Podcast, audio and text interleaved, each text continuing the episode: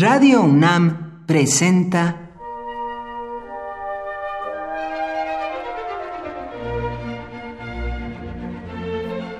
Cuaderno de los Espíritus y de las Pinturas por Otto Cázares.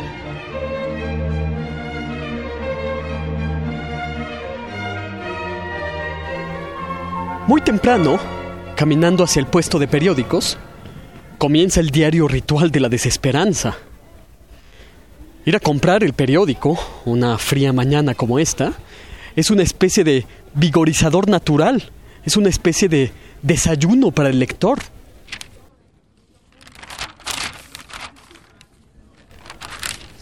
Ah, las primeras páginas de casi todos los periódicos mexicanos aullan su mal gusto. En realidad tienes que renunciar un poco a ti mismo para tomar tu periódico usual de entre todos los demás. Porque, aceptémoslo, no hay más que uno o dos periódicos susceptibles de ser leídos. Cuando tomo mis ocho columnas acostumbradas, temo que los demás panfletos vociferantes me arranquen mi tan querida mano izquierda.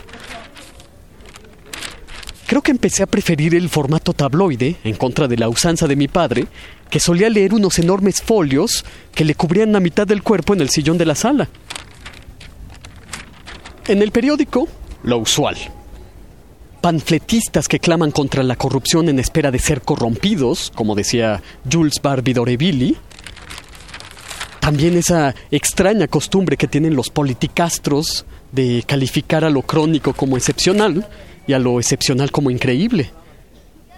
La observación para nada desacostumbrada de que todo actuar del partidismo es contrario al más común de los sentidos. Y en fin, una falta de delimitación entre crimen y política. ¿O es que será que de pronto todos los políticos han leído el breve escrito de Salvador Elizondo, Sistema de Babel, y han decidido, igual que el escritor, hartos del lenguaje común, no llamar a las cosas por su nombre? Salvador Elizondo llama a la flor mariposa y al caracol flor, y con eso hace poesía. Pero ellos, cuando hablan de política, en realidad hablan de crimen.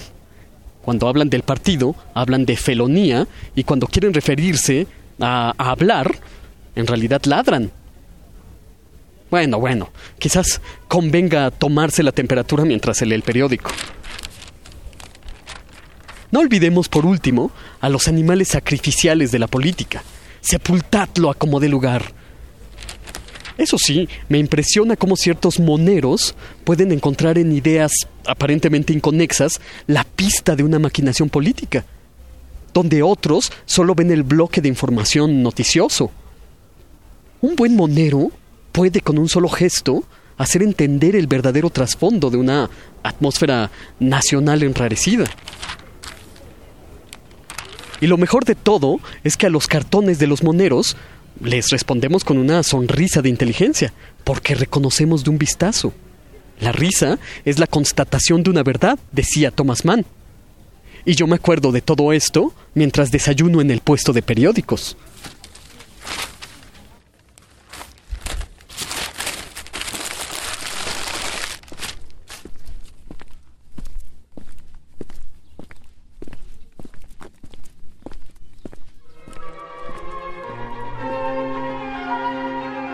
Por hoy, Otto Cázares cierra el cuaderno de los espíritus y de las pinturas.